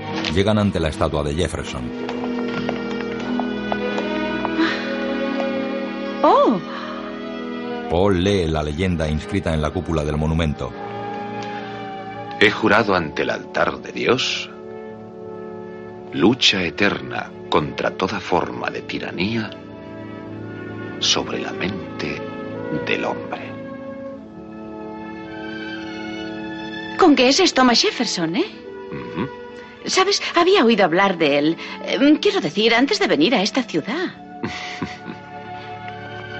En su habitación, con sus ahora eternas gafas, Billy lee sentada sobre una pila de libros. Adelante. Entra Paul. ¿Qué estás haciendo? ¿Incubando esos libros? ¿Triste? Ah, bonito, ¿eh? Beethoven, opus 36. ¿Qué te pasa, Billy? Tú tienes la culpa de que yo empezara a hacer todo esto, supongo que lo sabes. No, no lo sabía. Vaya bien que me has hecho. Nunca había tenido este tipo de problemas, te lo aseguro. ¿Problemas? Claro. Después de haberte conocido aquella noche, pensé que todo saldría de perlas. Luego, cuando tú no diste ni un paso, pensé, bueno, puede que la manera de llegar a él sea por la cabeza. Eh, Pues no. Bien, de todos modos, ¿qué más da? ¿Qué importa? Pero me sigues gustando. Ya es muy tarde para el resto. ¿Por qué? ¿Por qué? Oye, Paul, hay un momento en las relaciones entre un chico y una chica en el cual pasa algo. Si no pasa, ya no hay nada que hacer. Eh, Quizá no nos ha llegado ese momento. Yo creo que sí. Y tú lo dejaste pasar. No estés tan segura. Nunca creí que me pasara algo parecido por una persona. ¿Qué te ha pasado? Tener un enredo tan espantoso en la cabeza, averiguar, preocuparme, pensar y cosas así. Anoche cuando me acosté tardé más de diez minutos en dormirme por estar pensando. Y yo no sé si puede ser bueno aprender tanto tan deprisa. Oh, nadie nace sabiendo, Billy. ¿Sabes qué es la cosa más estúpida del mundo? Un recién nacido. ¿Qué tienes en contra de los recién nacidos? Nada. No tengo nada contra un cerebro de tres semanas y vacío. Pero después de haber ido por ahí durante 30 años y no haber absorbido nada, comienza a preocuparme. ¿Por qué crees que tengo 30 años? No me refería a ti. Claro que sí. Te lo juro. Sabes exactamente cómo hacerme enfadar. Lo lamento. 30. ¿Te parece que tengo 30 años? No. Entonces, ¿por qué lo has dicho? No lo sé. ¿Qué edad tienes? 29. Paul la besa en la mejilla. No lo dejes. Quiero que sigas estudiando. Oh, ¿Lo harás? no sé por qué es tan importante para ti. Por defender una causa. Quiero que todo el mundo sea inteligente, lo más inteligente posible. Un mundo lleno de ignorantes es peligroso para vivir. Ya lo sé. Por eso desearía aprender más. Lo haces maravillosamente. Es inútil. Todos se reirán de mí si supieran lo que tengo que hacer. Yo no me río. Yo sí. Me estoy riendo de mí misma. Soy como soy de todas maneras. Los dos se sobresaltan. Billy apaga la radio.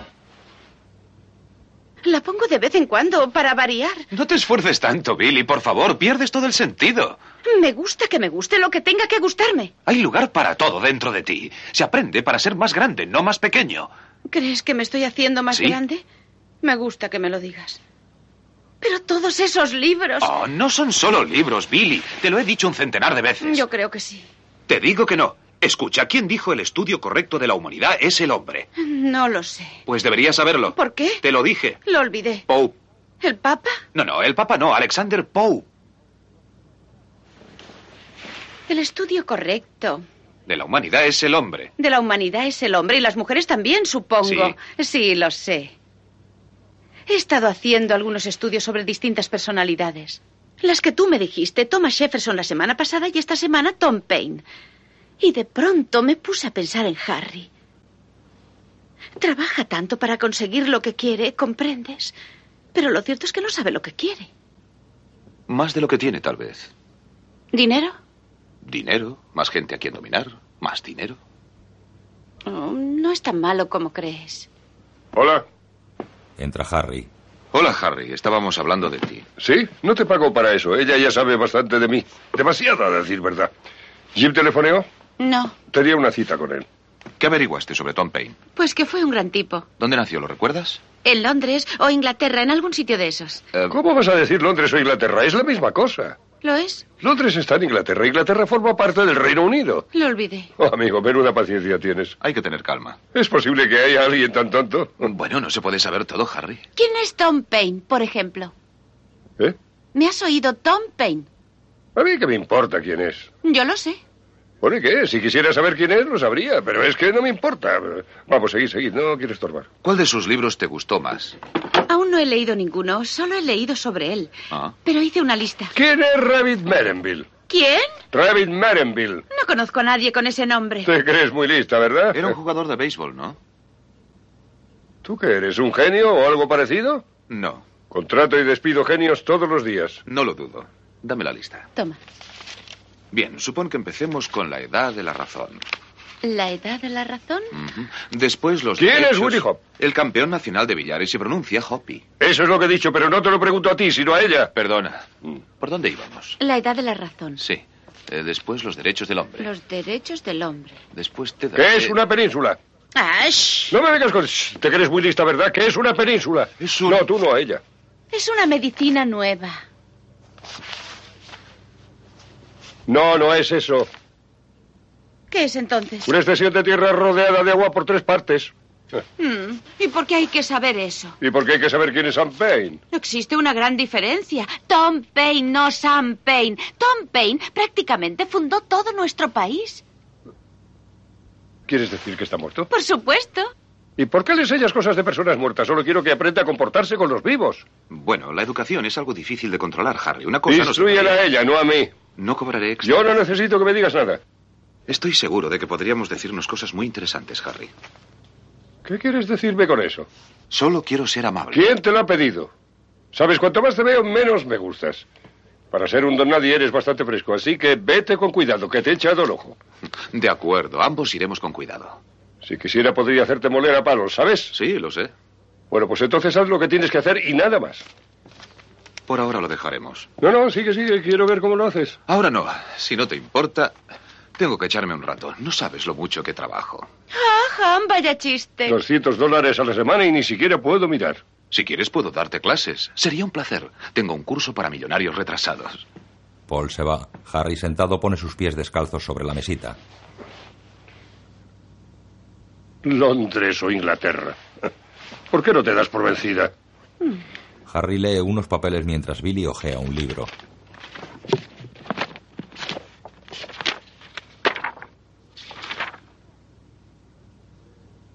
Harry, ¿Qué? ¿qué negocio estamos haciendo aquí? ¿Podrías decírmelo? ¿Por qué dices estamos? Bueno, supongo que soy una especie de socia, en cierto modo. Socia industrial. ¿Y qué?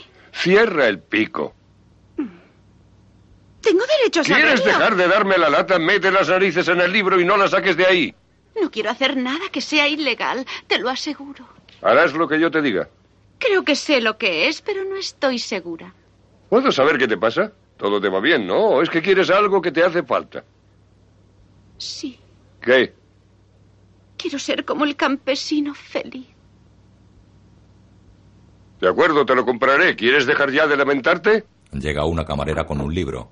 Bueno, por fin lo terminé. Eh, gracias por prestármelo. ¿Qué? ¿Te gustó, Helen? Ah, no mucho. Ah, no me gustan las historias en donde todos están en contra del mundo. Em, ah, a mí me gusta ser optimista. Ya, bueno, verás, la cuestión es que la Basta, mayoría basta, de ya las está bien la charla. Tú, vete a trabajar. Lo siento, señor Brock. No tienes por qué ser tan amiga de todos. Paul me ha dicho que está Olvida bien. lo que dice Paul, a mí no me gusta. ¿Sabes lo que eres? ¿Qué? Billy se queda atascada. Se pone las gafas y busca en un grueso diccionario. Después llegan el abogado y el congresista. Antisocial. Sí, lo que te dé la gana. Hola. ¿Dónde habéis estado metidos? ¿Sabéis qué hora es? Perdona. Siempre estás pidiendo perdón. Es culpa mía. ¿Cómo está? ¿Cómo está usted? ¿Qué tal estás, Billy? Ah, soberbia. Una nueva palabra. Está bien, está bien. ¿Qué pasó? Pues verás, Harry, puede que se necesite un poco más de tiempo y... Y un poco más de dinero. ¿Y por qué más? Bueno, para empezar, toda la enmienda se tiene que redactar de nuevo. Los hombres van al salón. No, no, gracias. Eso no me gusta nada. Me hace sentir como un imbécil. Norval está haciendo todo lo que puede. Pues no es suficiente. Sé razonable, Harry. Son muchos a votar. Norval no es más que uno de ellos. Entonces no es la persona indicada. Billy escucha desde su sala. Estoy harto. Todos estamos metidos en este negocio. Tendrás que usar tu influencia. Si no, buscaré a otro. ¿Está claro?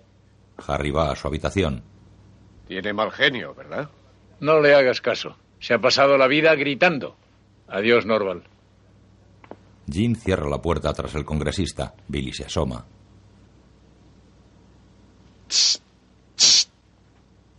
El congresista mira a Billy que por señas le indica que se acerque. Harry no debería hablarle así a usted. Después de todo, es usted un congresista. bueno. Nadie debe hablarle así a un congresista ni atreverse a hacerlo. Es algo maravilloso ser miembro del Congreso. Gracias. Sabe, creo que me vendría bien una copa. Ah, claro, congresista, pase usted. Billy cierra la puerta. A mí me parece que si le falta el respeto a usted es como si lo estuviera haciendo a millones de personas. ¿A quién se refiere? A las que votaron por usted. Oh, no fueron tantas. ¿Cuántas? 306.434. Pues son muchas para faltarles el respeto. ¿No habrá sido usted una de mis electoras por casualidad? Billy mira al congresista, luego mira el diccionario sin atreverse a buscar en él y vuelve a mirar al congresista. Quiero decir, ¿es usted una de las que votó por mí?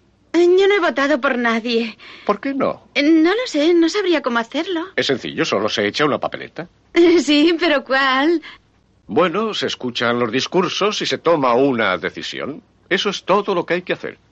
Ya, pero ¿por qué se deja apabullar por Harry? Eso es lo que quiero saber. Usted es más importante que él. Es un congresista, ¿verdad? Sí, y como tal, tengo muchos deberes y responsabilidades y... Sí. El funcionamiento del gobierno es muy complejo. ¿Por qué ha de serlo?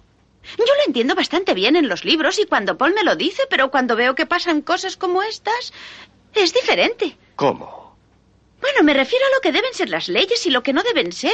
¿Acaso Harry es más importante que los demás? No. Entonces, ¿por qué habla tanto? ¿Quién ha votado por él? El congresista la mira sorprendido y bebe su copa. Hablaremos de ello con calma en cualquier otro momento. Se levanta. Está bien. Adiós. Adiós. Y gracias. El congresista se va. Billy busca en el diccionario. En el pasillo el congresista se encuentra con Jim. Es una gran chica. sí. Jim llama a la puerta. Billy, Pasa. ¿quieres venir aquí? Tengo algunas cosas para ti. Jim señala los papeles que lleva y se va dejando la puerta abierta. Billy le sigue hasta el salón de Harry. Fírmalas. ¿Quieres, cariño? Jim deja los papeles sobre la mesa y se va. Billy los coge. ¿Qué es esto? Lo de siempre. ¿Qué? Sería muy largo de explicar. No, nada de eso. He averiguado que me gusta que me expliquen las cosas. En otro momento. Ahora, Eh, solo un acuerdo sobre una fusión. ¿fusión? ¿Qué es eso? Varias compañías que se convierten en una. ¿Todas de Harry? No. ¿De quién entonces? De Harry y de otros, franceses, italianos, etc. ¡Un monopolio! ¿Qué estás diciendo? Un monopolio, ¿verdad? Si se trata de eso, estoy en contra. Paul me lo explicó todo. Todo está perfectamente bien, no te preocupes. ¿Estás seguro? Pregúntaselo a Harry. Lo haré. No le gustará. ¿Por qué no? Porque no le gusta que nadie se meta en sus cosas. Ay, Yo tampoco. Escúchame bien, Billy, sea astuta. ¿Cómo quieres que seas astuta si nadie me explica nada? Lo estoy haciendo ahora. ¿Qué? Firma eso y así él no se enfadará. Mañana. ¿Por qué mañana? Quiero leerlo bien para saber lo que hago. Es correcto. Debe de haber gato encerrado, si no me lo dirías. Palabra de honor. No. Ahora ya sé por qué te sientes mal. Porque no te gusta hacer su trabajo sucio, porque sabes que eres mejor que él. Basta. Pero ya no estoy segura, quizás seas peor. Jim se va dolido. Billy se pone las gafas y lee los papeles.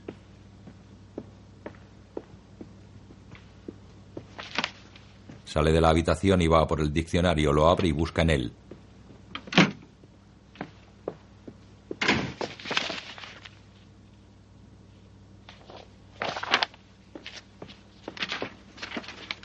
Harry entra enfurecido y se la queda mirando. Sin hacerle caso, Billy continúa estudiando los papeles.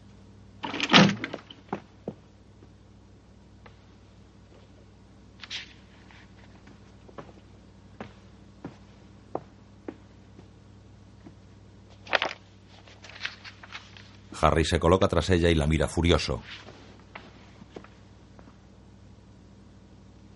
Billy nota la tensa mirada de Harry sentado en el sofá tras ella.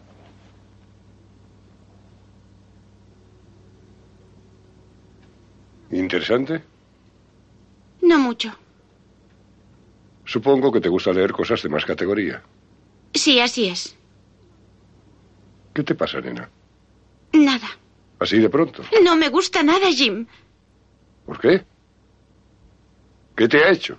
No me ha hecho nada, a mí no me ha hecho nada. Es lo que se ha hecho a sí mismo. ¿Qué se ha hecho? Paul me dijo que pudo haber sido ayudante del fiscal general de los Estados Unidos. ¿Quién? Jim, ¿Y qué tiene eso de malo? no tiene nada de malo, pero mírale ahora. Va de un lado para otro haciéndote propaganda. Y deja que le pisotees porque para eso le pagas. Ah. Con que por fin llegamos a hablar de mí. Hmm, No estoy segura de que me gustes tampoco. Eres egoísta, ese es tu problema. ¿Desde cuándo piensas así? Desde ahora. Yo creía que eras un hombre importante, Harry, y empiezo a ver que no lo eres. En la historia ha habido hombres más grandes que tú y mejores, y ahora también. ¿Quién, por ejemplo? Miles. Dime uno. Mi padre. 25 dólares semanales. Oye, nena, no te pongas nerviosa solo porque estás leyendo. Sigues siendo tan estúpida como siempre. Ah, eso crees, ¿eh? Sí, pero no me importa. Él la toca. ¿Y sabes por qué? Porque tú... ¡Déjame en paz, Gary! ¡Ven aquí! ¡No! Nunca te había Nunca visto así. había estado así. Noto que necesito irme a alguna parte. ¿A dónde? No lo sé. Nos iremos dentro de dos semanas a la Florida. Quiero irme sola. ¿Sabes lo que creo? Que te has vuelto loca. Quizás. Está bien, cálmate. No puedo. ¿Por qué no? lo sé. Solo sé que odio mi vida. Hay una mucho mejor, lo sé. Y si tú leyeras algunos de esos libros, también lo sabrías. Quizá tengas razón cuando dices que soy estúpida, pero ahora sé algo que no sabía antes, que existe una vida mejor que la que vivo yo. ¿O tú? ¿Crees que te hubiera ido mejor con aquel saxofonista, verdad? Al menos era honrado. Ah, solo era un imbécil del montón. Pero se ganaba la vida trabajando. Yo trabajo desde los 12 años, nadie me regaló nada. Si un hombre va a robar a una casa, también es trabajo. Nunca en la vida. Entra una camarera y sube al dormitorio de Billy. Nunca en la vida he robado ninguna casa. ¿De qué estás hablando? Es imposible que comprendas nada, ¿verdad? Baja ya del pedestal, estúpida imbécil. ¿Tú? ¿Me amenazas? Te saqué del arroyo y puedo devolverte a él. No habías comido bien hasta que me conociste. Es cierto, pero he tenido que comer contigo y es horrible. No tienes modales. Siempre estás quitándote los zapatos y hurgándote los dientes. No tienes mundología. La camarera sale del dormitorio, baja las escaleras y se va. Tengo tanta como tú. Ah. ¿Y ese perfume barato que te pones? ¿Barato? Yo no poseo nada barato, excepto tú. Tú no me posees. Nadie puede poseer a nadie. Hay una ley que lo dice. A mí que me importa. Si tuviera miedo de la ley, no estaría donde ¿Y dónde estoy. estás? Está bien, basta ya. Si no te gusta esto, márchate. Billy se dirige a su dormitorio. Un momento. Firma esto. Ahora no. Ahora mismo. No. Ven aquí. De ahora en adelante no voy a firmar nada hasta que sepa lo que firmo. Haz Pues lo que te digo. Harry deja los papeles sobre la mesa y se acerca a ella amenazante. Harry, por favor,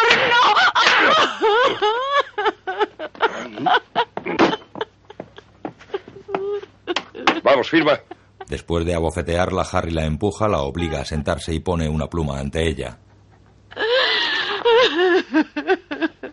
Billy firma los papeles, Harry va retirando cada una de las hojas.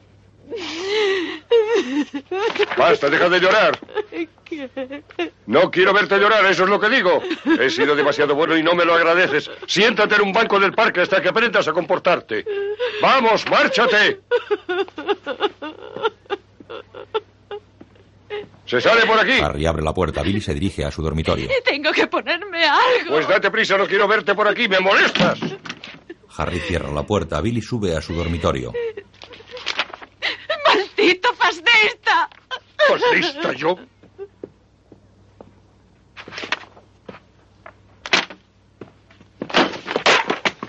Billy entra en el dormitorio, Harry tira los libros de Billy al suelo, Jim entra en la habitación.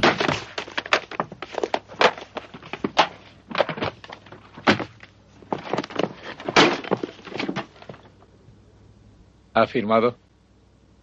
Claro que sí. ¿Qué creías? ¿Que iba a permitir que se saliera con la suya? ¿Dónde está? Te dije que se fuera a dar un paseo.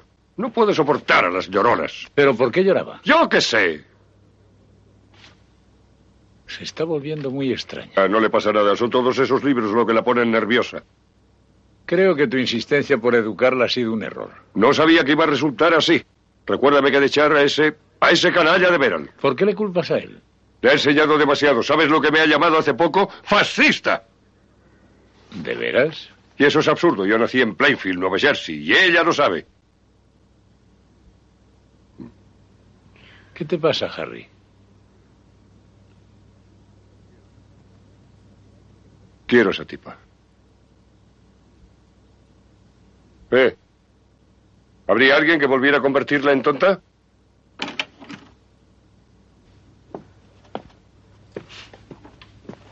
Billy sale de su dormitorio, viste el traje de chaqueta negro. No tardes si no quieres pasarlo mal.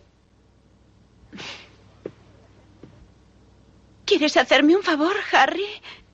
¿Qué? ¡Muérete! Ella se va y Harry se levanta airado.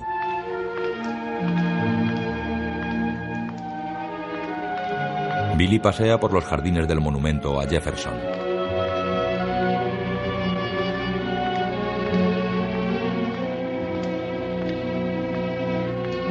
Cabizbaja sube las escaleras y camina entre las grandes columnas del pórtico.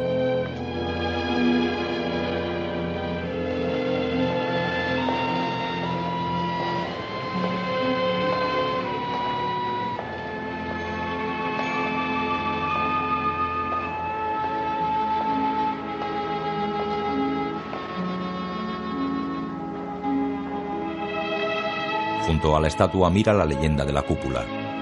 He jurado ante el altar de Dios lucha eterna contra toda forma de tiranía sobre la mente del hombre.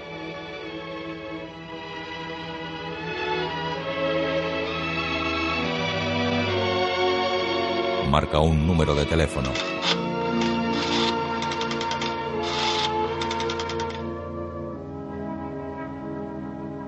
Ah, hola, Chestnut 7180. Quiero hablar con Thomas Jefferson, por favor.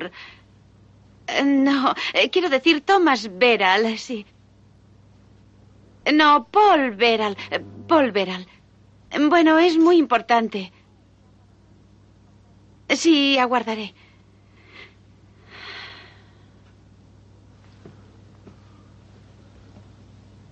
En el hotel, Harry pasea en bata y nervioso junto al ascensor. Jim. Sí. ¿Qué hora es ya? Las once y media. Voy a acabar con ella cuando vuelva. Sí, vuelve. Ya hemos tenido otras discusiones y siempre acaba por ceder. Eso espero. Harry mira de nuevo al ascensor, pasea inquieto.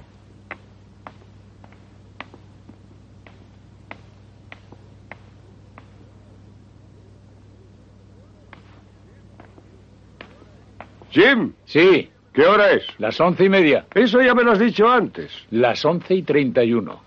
Se marchó hace ocho horas. Habrá ido a ver dos películas. Sí. No, no duran ocho horas. Quizá haya tenido un accidente. Lo hubiera sabido. A lo mejor le asaltaron. Eh, Sucede muy a menudo. A Billy no. Puede que sea al revés, pero a Billy no. Se enciende el piloto del ascensor. Harry va hacia la puerta parándose junto a ella de espaldas. Al abrirse sale Eddie.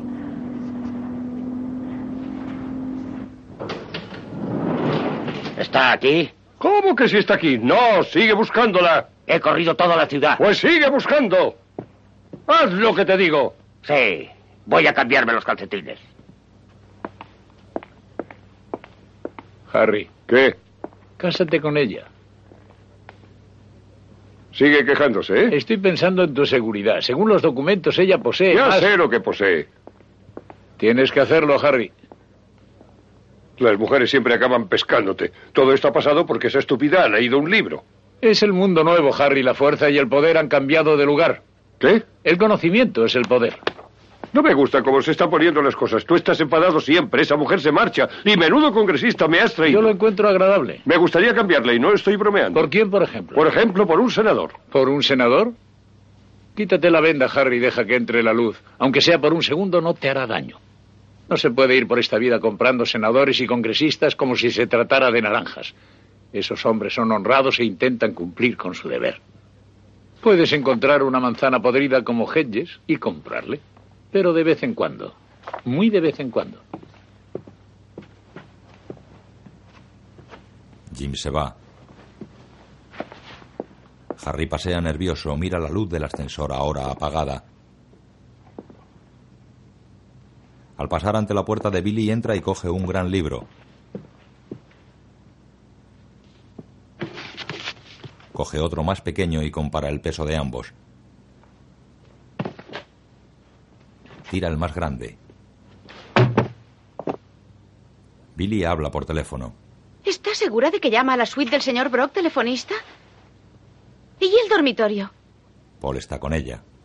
¿Quiere volver a llamar, cariño? Quiero asegurarme. No está. Es solo una vez más. Vámonos.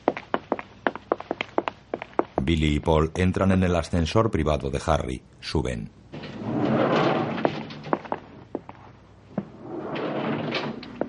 Los papeles están en su cartera. Ah. En su dormitorio. Tal vez no vuelva a verte más, Paul. Sí. Quisiera despedirme. ¿Qué? Y gracias por todo. ¿A dónde vas? Me marcho de aquí, eso es todo lo que sé. ¿Dónde? Puedes decírmelo. No lo sé. Creo que iré a visitar a mi padre una temporada. Se me ocurre algo mejor. ¿Qué? Casémonos. Ah, Debes estar chiflado. Te quiero, Billy. No, no me quieres a mí. Quieres a mi cerebro. Eso también. Bueno, lo pensaré, pero ahora te digo que la respuesta es no. Paul la toma por los hombros y la besa. ¿Qué estás haciendo? Si no lo sabes, es que lo hago mal. Paul vuelve a besarla, llegan a la planta y entran en las habitaciones de Harry.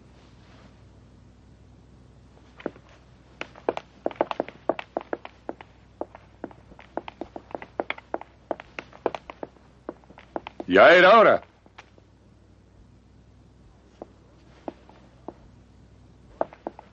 Hola, Harry. ¿Dónde has estado?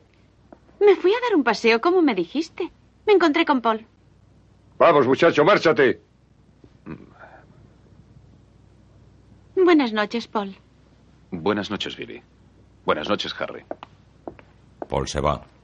¿Qué te pasa, Harry? ¿Me has echado de menos? Billy y Harry entran en los aposentos de ella. Parado ante el ascensor, Paul se cerciora de no ser visto y va a las habitaciones de Harry, mientras Billy y Harry siguen en los aposentos de ella.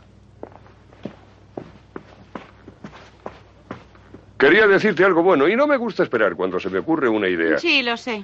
Pero ahora no sé si debo decírtelo. ¿Por qué no? Te largaste dando un portazo, pero yo sabía que volverías. De veras. Se lo dije a Jim, él se preocupó, yo no. ¿Ah, no? ¿Por qué has tardado tanto? Tenía mucho en qué pensar. Por ejemplo, ¿en qué? ¿Qué papel juego yo aquí? Eso es lo que quería decirte. ¿Qué? El papel que juegas aquí. Ya. Primero, ese verano se acabó. Me molesta. No quiero verte nervioso, no te conviene. Y segundo, nos vamos a casar. No. Pero tendrás que aprender a... com- ¿No? ¿Cómo que no? Porque no quiero, es que no está claro, no. En realidad nunca me había sentido tan ofendida. ¿Quién eres tú para decir que no si yo digo que sí? No te esfuerces tanto, vas a recibir muchas sorpresas.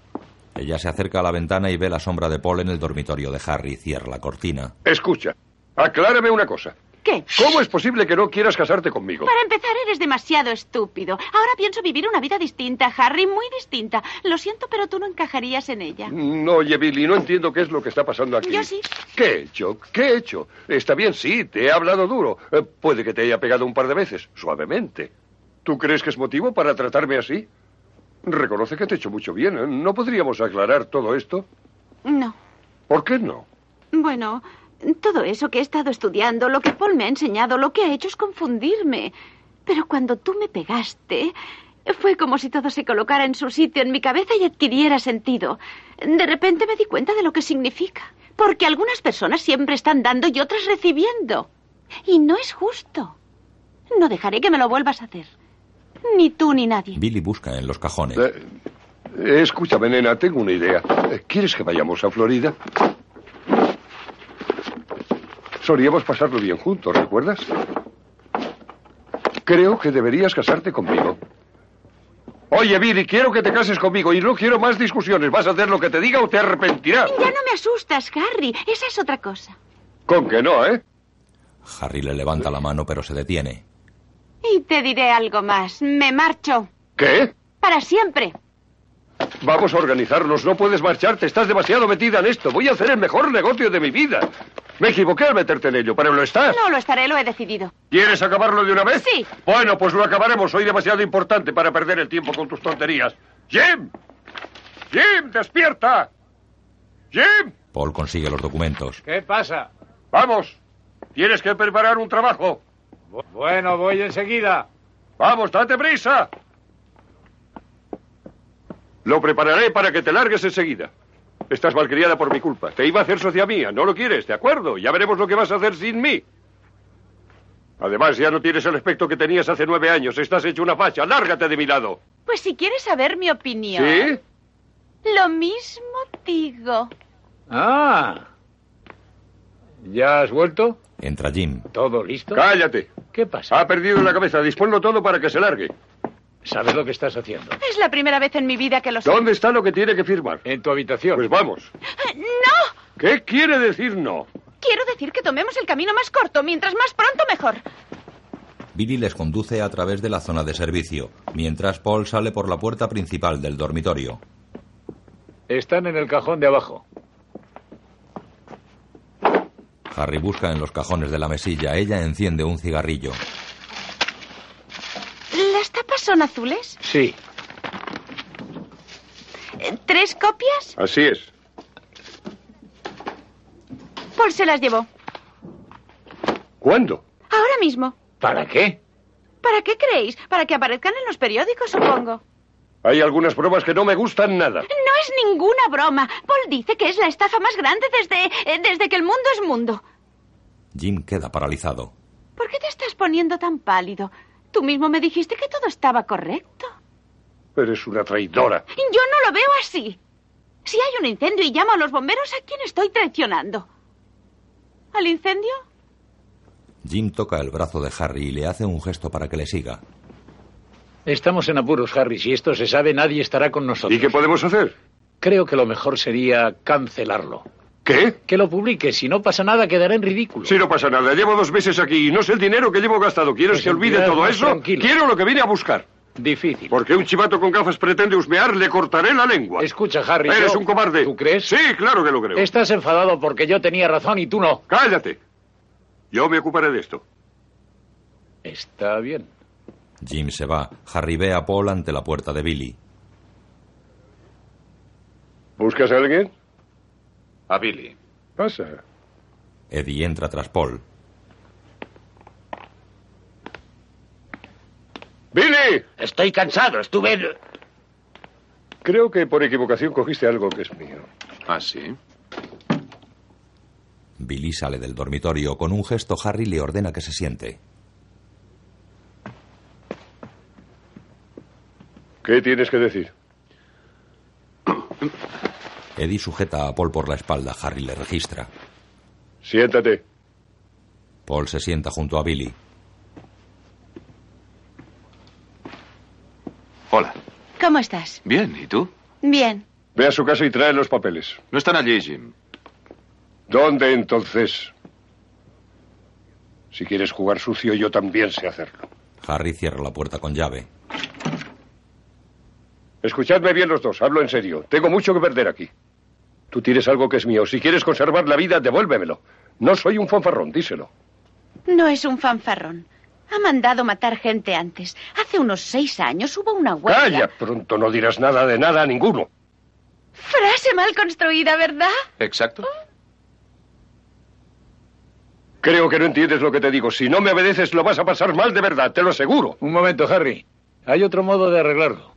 Creo que has metido la pata, amigo. Te aconsejo que abandones. Y yo te aconsejo que no metas tus narices en mis asuntos. Sí. Hablando de meter las narices, tú te llevas la palma entre todos. Ya te lo dije, ese es mi trabajo. Por eso tus documentos están en el correo, dirigidos a mí mismo. ¿Tu trabajo cuál es? ¿Entorpecer mi camino?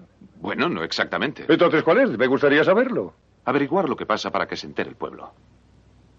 ¿Qué pueblo? La gente. No sé quiénes son. Pronto lo sabrás, Harry. No te preocupes. Se dan a conocer cada día más. ¿Y si yo te dijera que esta operación se lleva a cabo de acuerdo con la ley? En ese caso hay que revisar la ley. ¿Quién eres? ¿El gobierno? Por supuesto. ¿Desde cuándo? Desde 1779, ¿correcto? Correcto. ¿Qué crees que has averiguado, Paul? Una relación entre la sociedad de Harry y la enmienda del congresista. Muy bien, pero ¿por qué te tienes que meter con nosotros? ¿Eso por qué? Lo que estamos haciendo no es raro, se hace todos los días. Todos los días, es verdad. Que yo sepa, hay un asesinato sin resolver todos los días. ¿Y eso qué prueba? Toda esa presión clandestina, ese soborno, esa corrupción, un gobierno entre amigos. Claro que sucede y que es difícil acabar con ellos y lo sabré yo que llevo años intentándolo. No será nada fácil conseguirlo. Hay que tener pruebas y cifras. Y lo que es más importante, nombres. Y ya los tiene. Está bien, vamos al grano. ¿Cuánto quieres, Paul? Si puedo, solo quiero una copa. No te hagas el gracioso, no he conocido a nadie que no tenga un precio. Yo sí. Hablo de cifras importantes. Tú y tus cifras importantes. Si no vas con cuidado, pronto pensarás en ellas en la cárcel. Luego hablaré contigo. Tienes que decidirte. Hay dos maneras de hacer un negocio. Una, estás conmigo y sacas una buena tajada. Y la otra es que vayas con cuidado porque te haré la vida imposible si tratas de fastidiarme. Bien, ¿qué decides? Quisiera pensarlo. De acuerdo, tienes dos minutos. Paul se sienta junto a Billy y la mira. Después mira a Jim.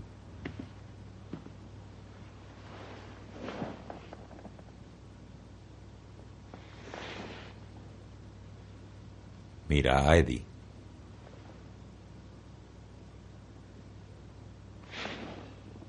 Mira a Harry y de nuevo a Billy.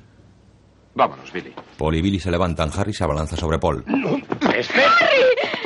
¡Dame eso! ¡Telefonista! ¡Telefonista! ¡Cálmate! Jim consigue separarlos. Eres un imbécil. ¿Dónde crees que estás? ¿No sabes que emplear la fuerza pertenece al pasado? Cálmate o serás hombre muerto. Me enfadé.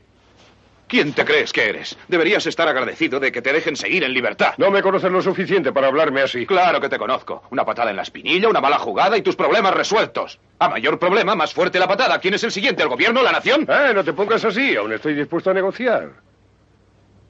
¿Qué te parece Cien de los Grandes? Me parece maravilloso. Pero no los puedo aceptar. ¿Por qué no? Porque a ella no le gustaría. Por supuesto que no. ¿Qué idea tienes en la cabeza? Ninguna, no tengo ideas. Solo quiero demostrarte que la legislación no está hecha para comprarla o venderla. Esta nación con sus instituciones pertenece al pueblo que lo evita. Habita. Habita. Siempre he hecho lo que he querido y seguiré haciéndolo. Inténtalo. ¿Quién me lo ha impedido? Nosotros. ¿Vosotros dos? No me hagáis reír. ¿Un pobre diablo sin un centavo y una rubia estúpida van a detenerme? ¿Qué haces ahí callado como un muerto? ¿Para qué te pago? ¡Di algo! Está bien, diré algo. ¡Dilo! Él tiene razón. ¿De parte de quién estás? ¿Qué quieres tú? Whisky control. No me apetece, lárgate. Dile a ese congresista amigo tuyo que le ha llegado su fin. Y en cuanto a ti, tampoco vas a salirte con la tuya esta vez. No te preocupes por mí. Ah, pues lo hago. Me preocupo mucho. Por la noche me desvelo. ¿Sabes? Vivir en Washington es vivir con el corazón en un puño. Es una maquinaria perfecta, la estructura democrática. Y siempre hay alguien tratando de manipularla para llevarse el premio gordo. Cuando le robas al gobierno, te estás robando a ti mismo, estúpido. Haced lo que queráis, yo seguiré con lo mío. Un momento, te diré lo que vamos a hacer. ¿Tú? Claro, en todo esto veo que te has olvidado de mí, de que soy tu socia. Sí, Jim me lo dijo una vez. Poseo 126 locales distintos. Controlas. Da igual. Te diré una cosa, no los quiero. No quiero nada tuyo, así que firmaré lo que sea para devolvértelos. Está bien. Pero no todos juntos, sino uno a uno, uno al año. Pero tendrás que portarte bien, porque si no contaré todo lo que sé. Solo por lo que has hecho desde que yo te conozco, creo que estarías en la cárcel unos 900 años. Serías bastante viejo cuando salieras. Pero, ¿qué es lo que está pasando? Una revolución. Vamos, Paul. Enviaré a buscar mis cosas. Maldita estúpida. Lo lamentarás toda tu vida, ya lo verás. Anda, vete con él, pero perderás el tiempo. No he visto a nadie que haya metido la pata mejor que tú. Adiós a todos. ¿Y tú? ¿Yo? Sí, estás despedido. Lo siento, Harry, ha sido un placer trabajar para ti. Eddie se apoya en la puerta. Vamos, abre. ¿Qué hago, Harry? Haz lo que te digo. Billy imitó la voz de Harry. Eddie abre la puerta. Paul y ella salen.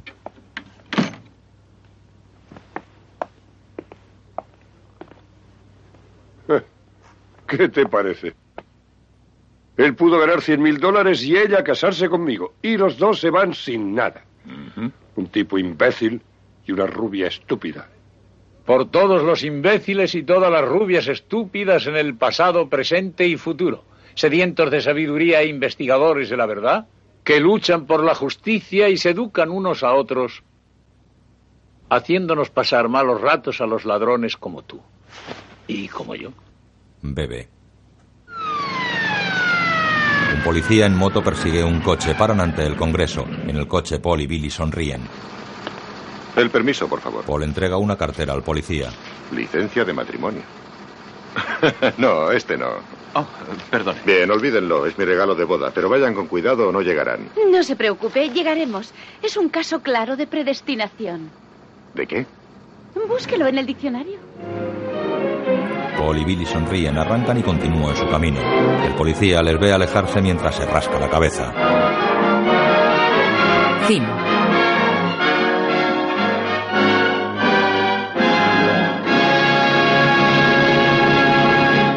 Guión audiodescriptivo en sistema Audesc escrito por Javier Navarrete, sonorizado en Estudios Aristia. Coordinación técnica del sistema realizada por Javier Navarrete, Dirección de Cultura y Deporte de la ONCE.